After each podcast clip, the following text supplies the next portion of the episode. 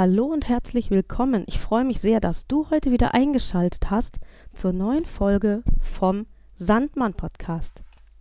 Das ist dein Podcast rund um einen guten Schlaf. Mein Name ist Nina Schweppe. Ich bin zertifizierte Schlafberaterin und Expertin im Bereich der Chronobiologie. Die Chronobiologie ist die Lehre von der inneren Uhr und wie du dir sicher gut vorstellen kannst, hat die innere Uhr auch ganz, ganz viel damit zu tun, ob und wie gut wir schlafen. In der heutigen Folge geht es um das Verhältnis von Katze und Hund.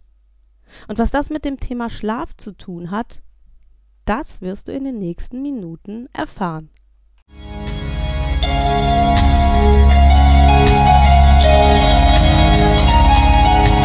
Erholsamer und durchgehender Schlaf ist für jeden Menschen existenziell. Nur wer gut und ausreichend Schlaf findet, wird am Tag darauf seine Konzentrations- und Leistungsfähigkeit auch abrufen können. Jeder Dritte hat jedoch Schwierigkeiten, diesen erholsamen Schlaf zu finden. Bei blinden Menschen kommt hinzu, dass die fehlende Lichtwahrnehmung zur Verschiebung der Schlaf- und Wachphasen führen kann. Dieser Sandmann-Podcast von Blinzeln soll Menschen mit Schlafstörungen Anregungen und Tipps geben, um einen erholsameren Schlaf und damit die Verbesserung der Lebensqualität zu finden. Herzlich willkommen beim Sandmann.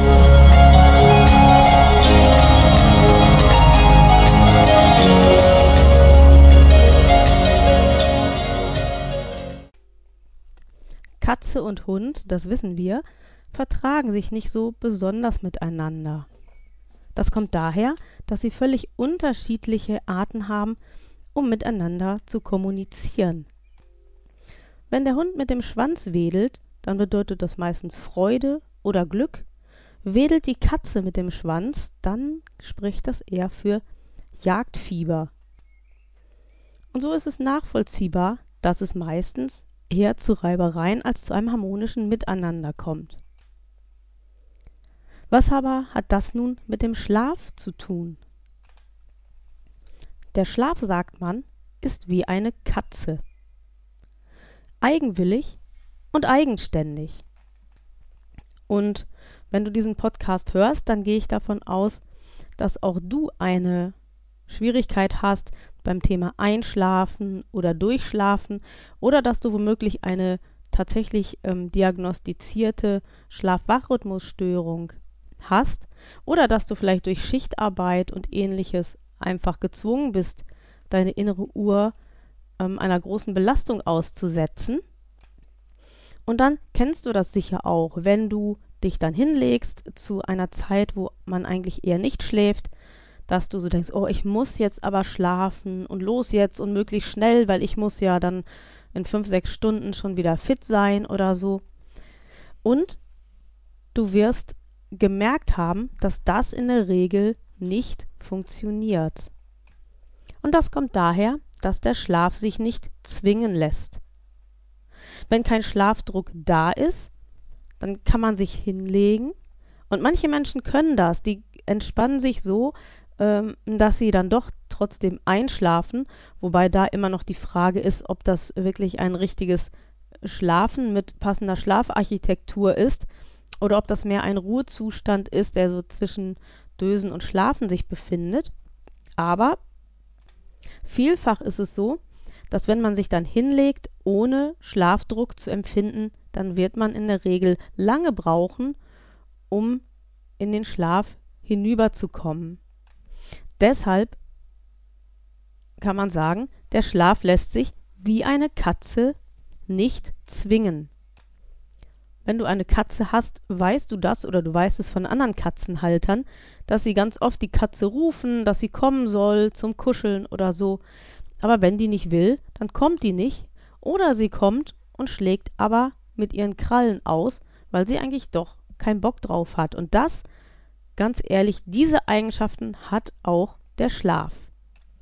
Punkt 2 ist, der Schlaf will sich wohlfühlen. Das heißt, die Aufenthaltsbedingungen im Schlafraum müssen passen, damit man auch gut schlafen kann, damit der Schlaf Lust hat zu kommen und damit er sich auch gut aufgehoben fühlt, um zu bleiben. Ansonsten kannst du nämlich gut einschlafen, hast dann aber hinterher eine Durchschlafstörung. Und das ist der Moment, wo die Maßnahmen der Schlafhygiene greifen, ähm, die zum Beispiel so aussehen, dass du frühzeitig vor dem Schlafengehen aufhörst, ähm, auf Bildschirme zu schauen, die überwiegend blaues Licht verbreiten, denn dieses Bildschirmlicht macht munter.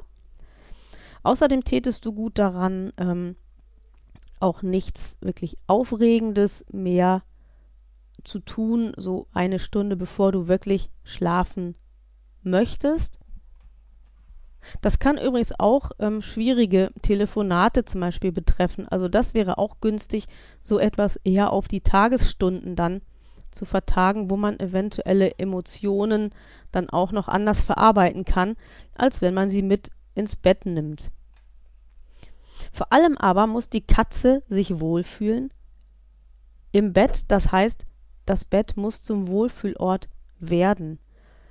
Wenn man sich dann beim Einschlafen rumwälzt oder auch nachts, weil man nicht durchschlafen kann, dann ist es sehr ungünstig, wenn das Bett so zum Ort von Stress und Frust wird, weil der Schlaf nicht kommt oder nicht bleiben will. Und das kann tatsächlich zu einer so starken psychischen Belastung werden, dass das Bett eher zum Gruselkabinett wird, zum Platz, wo man einfach nur um den Schlaf kämpft. Manchmal, wenn die Störung richtig massiv ist, gerade eine Einschlafstörung, aber auch eine Durchschlafstörung, die kann dazu führen, dass man schon mit Angst ins Bett geht. Das weiß ich aus meiner eigenen ganz schlimmen Zeit, dass ich tatsächlich Angst hatte vorm ins Bett gehen, weil ich Angst hatte vorm nicht durchschlafen können. Und das ähm, war derart belastend, dass eigentlich ähm, ich schon mit Herzklopfen schlafen gegangen bin. Und das hat sich dann hinterher auf die Schlafqualität der Nacht und auf die Schlafmenge natürlich negativ ausgewirkt. Was kann man an dieser Stelle tun? Da ist das erste Gebot, den Frust aus dem Bett rauszulassen.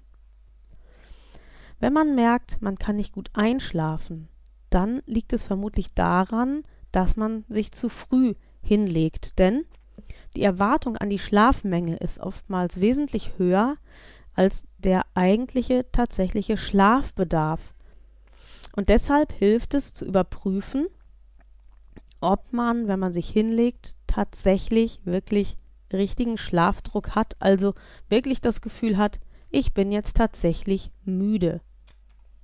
Und wenn man sich in der Situation dann hinlegt, wenn man sich wirklich müde fühlt, dann sollte eigentlich binnen 30 Minuten der Schlaf auch kommen.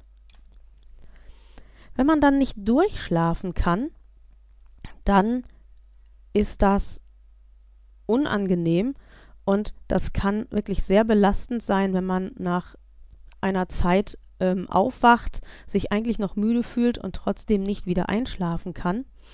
Und wenn dieser Zustand mehr als 30 Minuten anhält oder wenn man schon von sich aus merkt beim Aufwachen, man hat eine starke motorische Unruhe, oder es kreisen auch Gedanken um ein bestimmtes Thema, dann lohnt es sich tatsächlich aus dem Bett aufzustehen und sich ins Wohnzimmer oder in die dunkle Küche zu setzen.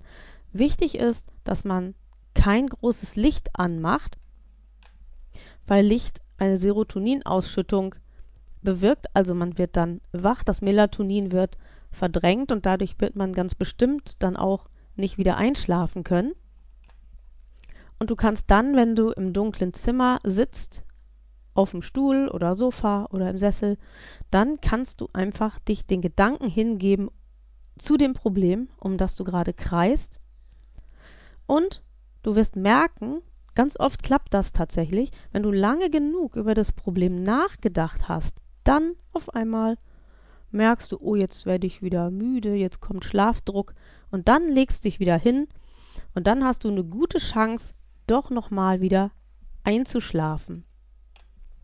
Du kannst auch, wenn du diese Durchschlafstörungen hast, dir irgendetwas vornehmen, was sehr, sehr stupide ist. Also in meiner ganz schlechten Schlafzeit, da habe ich eigentlich fast jede Nacht oder jede zweite Nacht die angefangen, die Schränke abzuseifen. In der Küche, im Wohnzimmer und auch ähm, im Esszimmer. Und also meine Schränke waren noch nie so picobello sauber und ordentlich, inklusive der Glasvitrinen. Also du musst dir natürlich ähm, Tätigkeiten suchen, die deine Nachbarn möglichst nicht stören. Und das müssen auch Tätigkeiten sein, wo du nicht das große Riesenfestbeleuchtungslicht anmachen musst.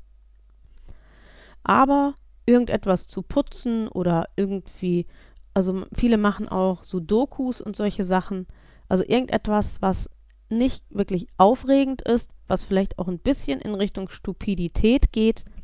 Das können auch ganz wirksame Tätigkeiten sein, um in so einer Wachphase wirklich wieder in die Ruhe zu kommen, um dann noch einmal einzuschlafen.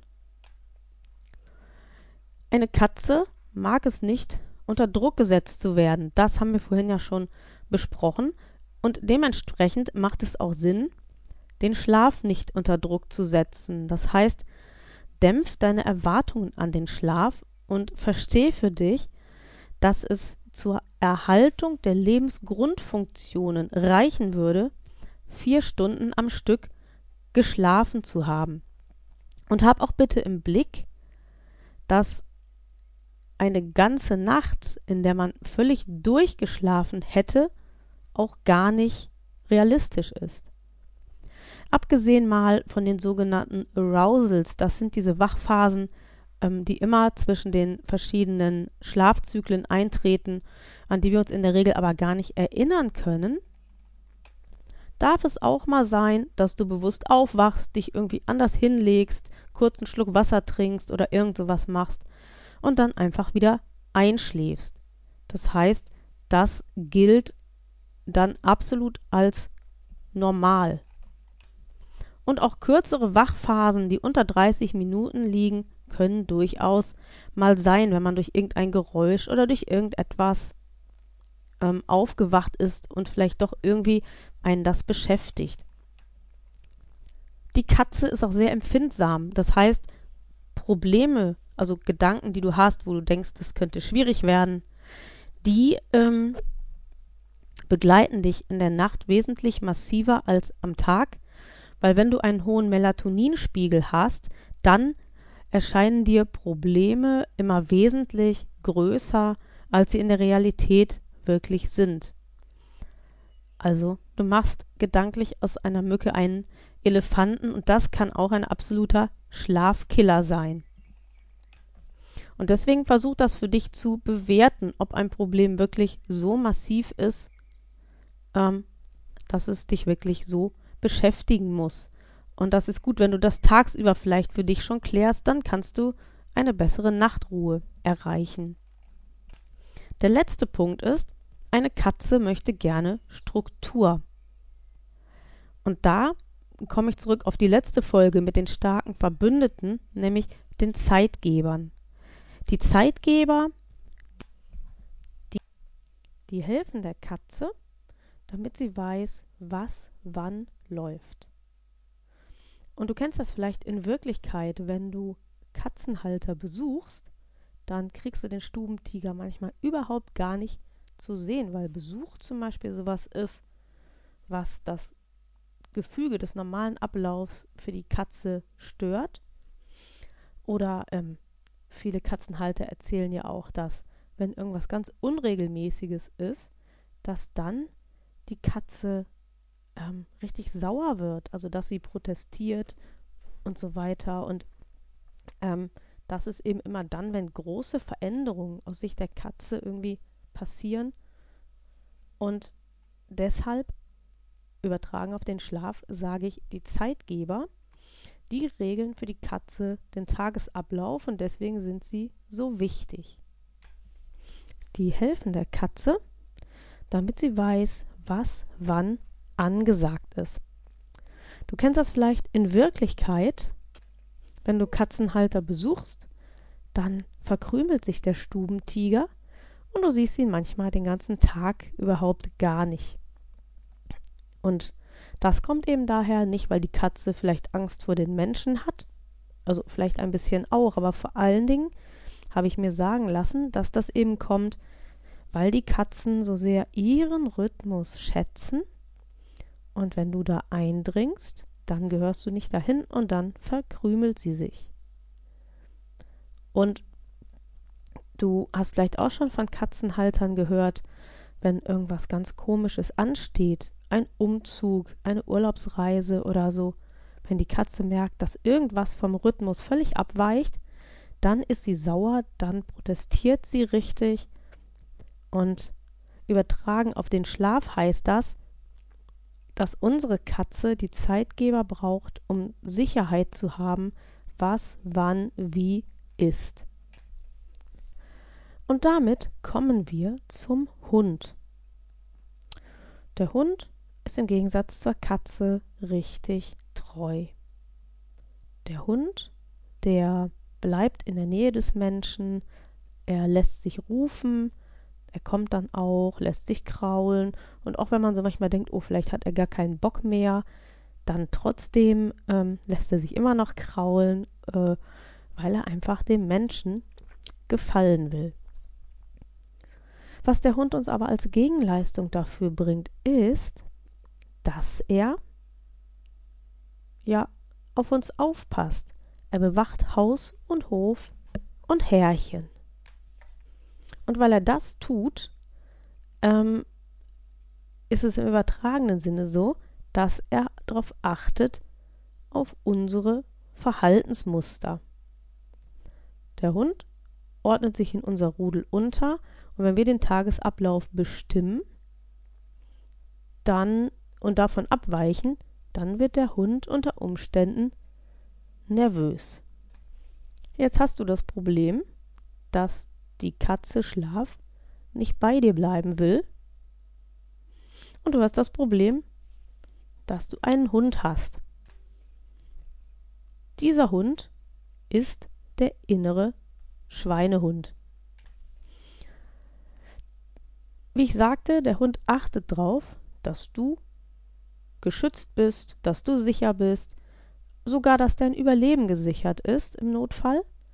Und dementsprechend achtet er auch darauf, dass du schön das tust, was er kennt. Da sollte man ja sagen, ist doch super, der braucht genauso die Zeitgeber und so weiter wie die Katze. Aber das Problem ist, dass der Hund in dem lebt, was jetzt augenblicklich ist. Also der Hund, der achtet darauf, dass du schön in deinen alten Verhaltensmustern bleibst, die der Katze, der Schlafkatze, Schwierigkeiten bereiten. Ich habe im Bauchgefühl-Podcast, da geht es um eine alltagstaugliche, gute Ernährung mit Genuss. Da habe ich eine Folge gemacht, die hieß Schick den inneren Schweinehund in die Hundeschule. Das ist die Nummer 17. Die kannst du auch gerne einmal auschecken und dir einzeln anhören. Dafür musst du nicht den Ernährungspodcast abonnieren. Aber das, was für die Ernährung gilt, lässt sich hervorragend auf den Schlaf übertragen. Wie bei der Ernährung gilt es auch beim Schlaf, dass wir uns, was unsere Verhaltensmuster oder auch ähm, unsere Verhaltensweisen im Schlaf- und Essverhalten noch in der Steinzeit befinden.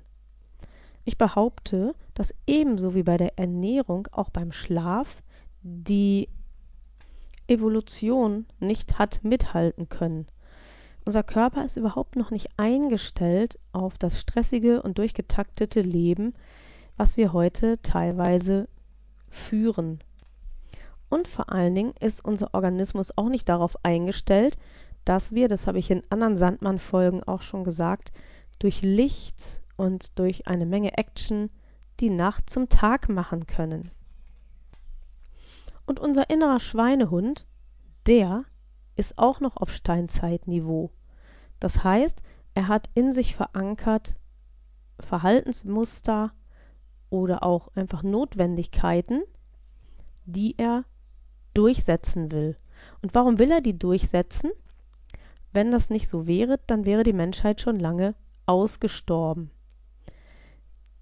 Zum Beispiel die Tatsache, dass wir, wenn wir riesigen Hunger haben, am liebsten irgendwie etwas Süßes oder Brot oder sowas essen möchten, das entspricht der Tatsache, dass diese Lebensmittel schnell verwertbare Kohlehydrate enthalten und unser Körper hat gelernt, dass wenn eine Notsituation eintritt, schnelle Kohlehydrate das sind, was erstmal die größte Not lindern. Und dementsprechend lässt uns unser innerer Schweinehund steinzeitmäßig bei Heißhunger immer noch zu Sachen greifen, die heute als eher ungünstig gelten. Beim Schlaf ist das so, dass der Steinzeitmensch eigentlich vom Tag- und Nachtrhythmus gelebt hat, vom Wechsel der Jahreszeiten und dementsprechend ist es zum Beispiel auch so, dass wir im Winter ungefähr 30 Minuten pro Nacht länger schlafen als im Sommer. Und auch die Zeiten ändern sich ein wenig. Also der Mensch hat sich an den Jahreszeitenrhythmus angepasst, an Helligkeit und Dunkelheit, denn, das habe ich in der Lichtfolge ja auch gesagt, damals hatte man auch kein elektrisches Licht. Und dementsprechend war der Schlaf auch abhängig von der Natur. Und ich nehme an, dass in der Steinzeit Katze und Hund ziemlich im Einverständnis gelebt haben, weil es einfach gar keine andere Lösung und gar keine andere Möglichkeit gab. Unsere arme Schlafkatze kommt mit den Gegebenheiten, die heutzutage sind, überhaupt nicht zurecht.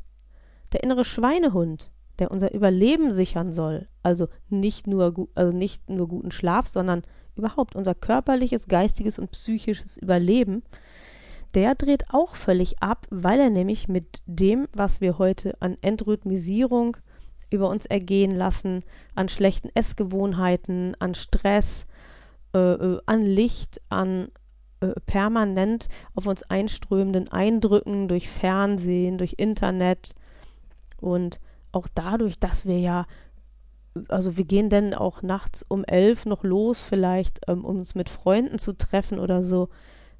Ähm, das sind alles Dinge, mit denen unser steinzeitlich orientierter innerer Schweinehund ebenso wie die Schlafkatze überhaupt nicht klarkommt.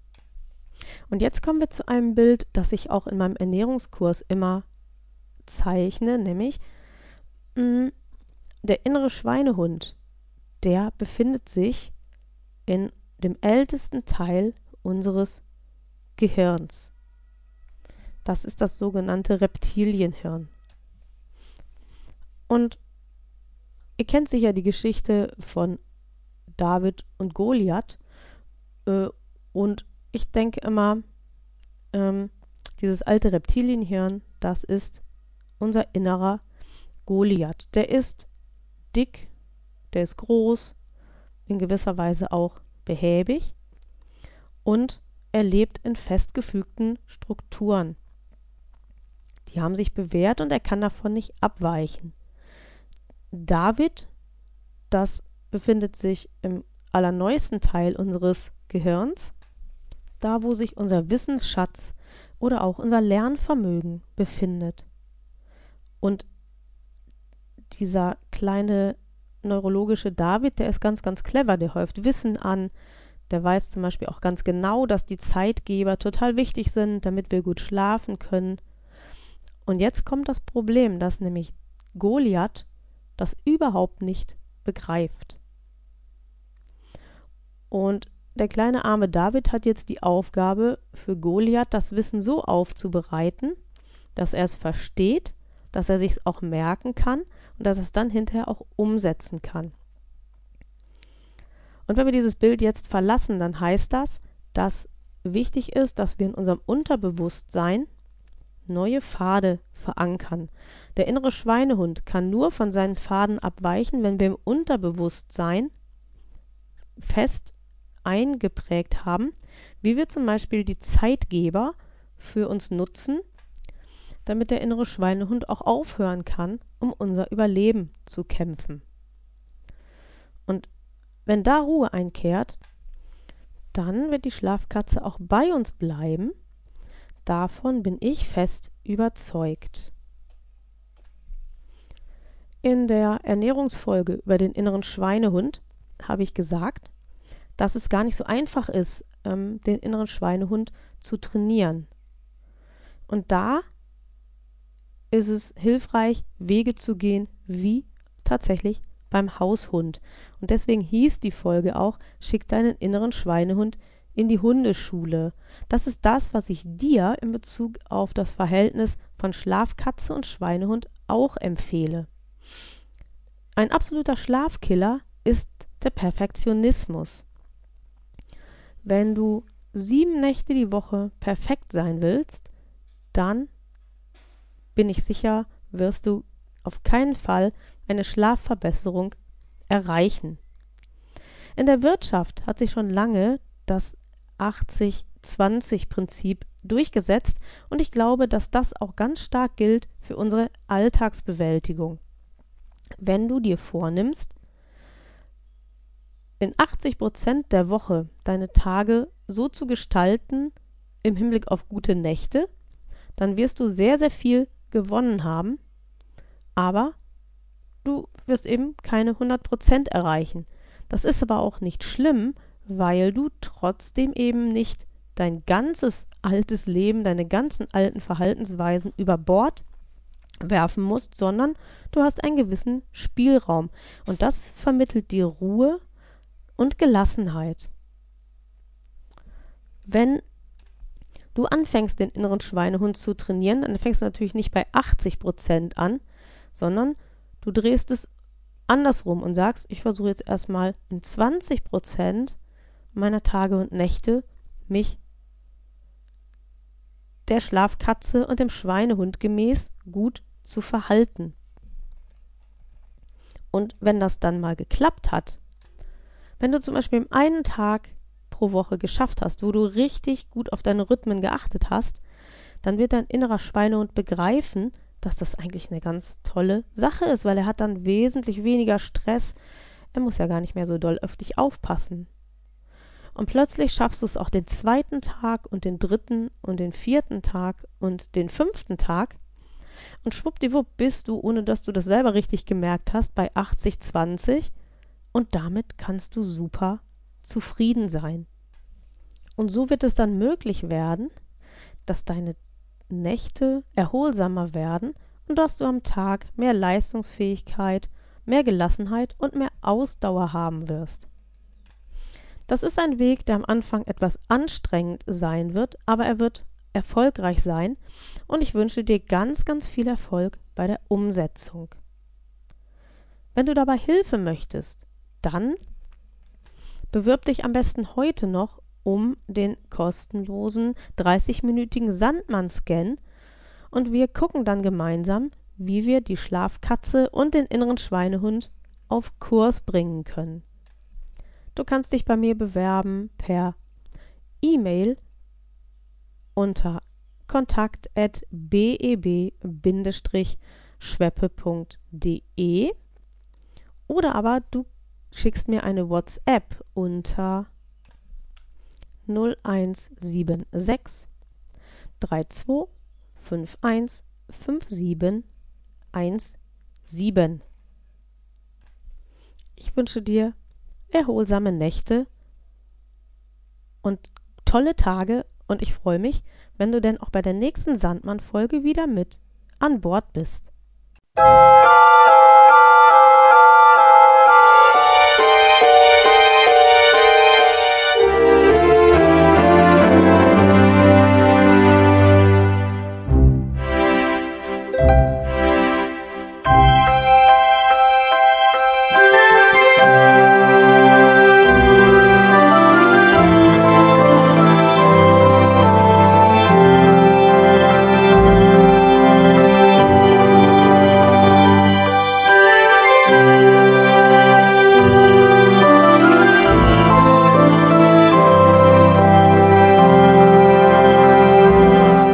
Der Sandmann Podcast ist eine Produktion von Blinzeln Media. Gern kannst du uns kontaktieren, entweder über das Kontaktformular unserer Homepage www.blinzeln.org oder aber per E-Mail an podcast.blinzeln.org. Immer dran denken, blinzeln schreibt man in unserem Fall mit einem D in der Mitte. Unser Podcast-Anrufbeantworter steht dir natürlich auch zur Verfügung unter der deutschen Telefonnummer 05165 439 461 und wenn du aus dem Ausland anrufst, einfach die vorangegangene 0 gegen die 0049 für Deutschland ersetzen. Wir bedanken uns ganz herzlich, dass du den Sandmann Podcast verfolgst und freuen uns auch, wenn du beim nächsten Mal wieder mit dabei bist. Bis dahin alles Gute, eine schöne Zeit und schlaf gut.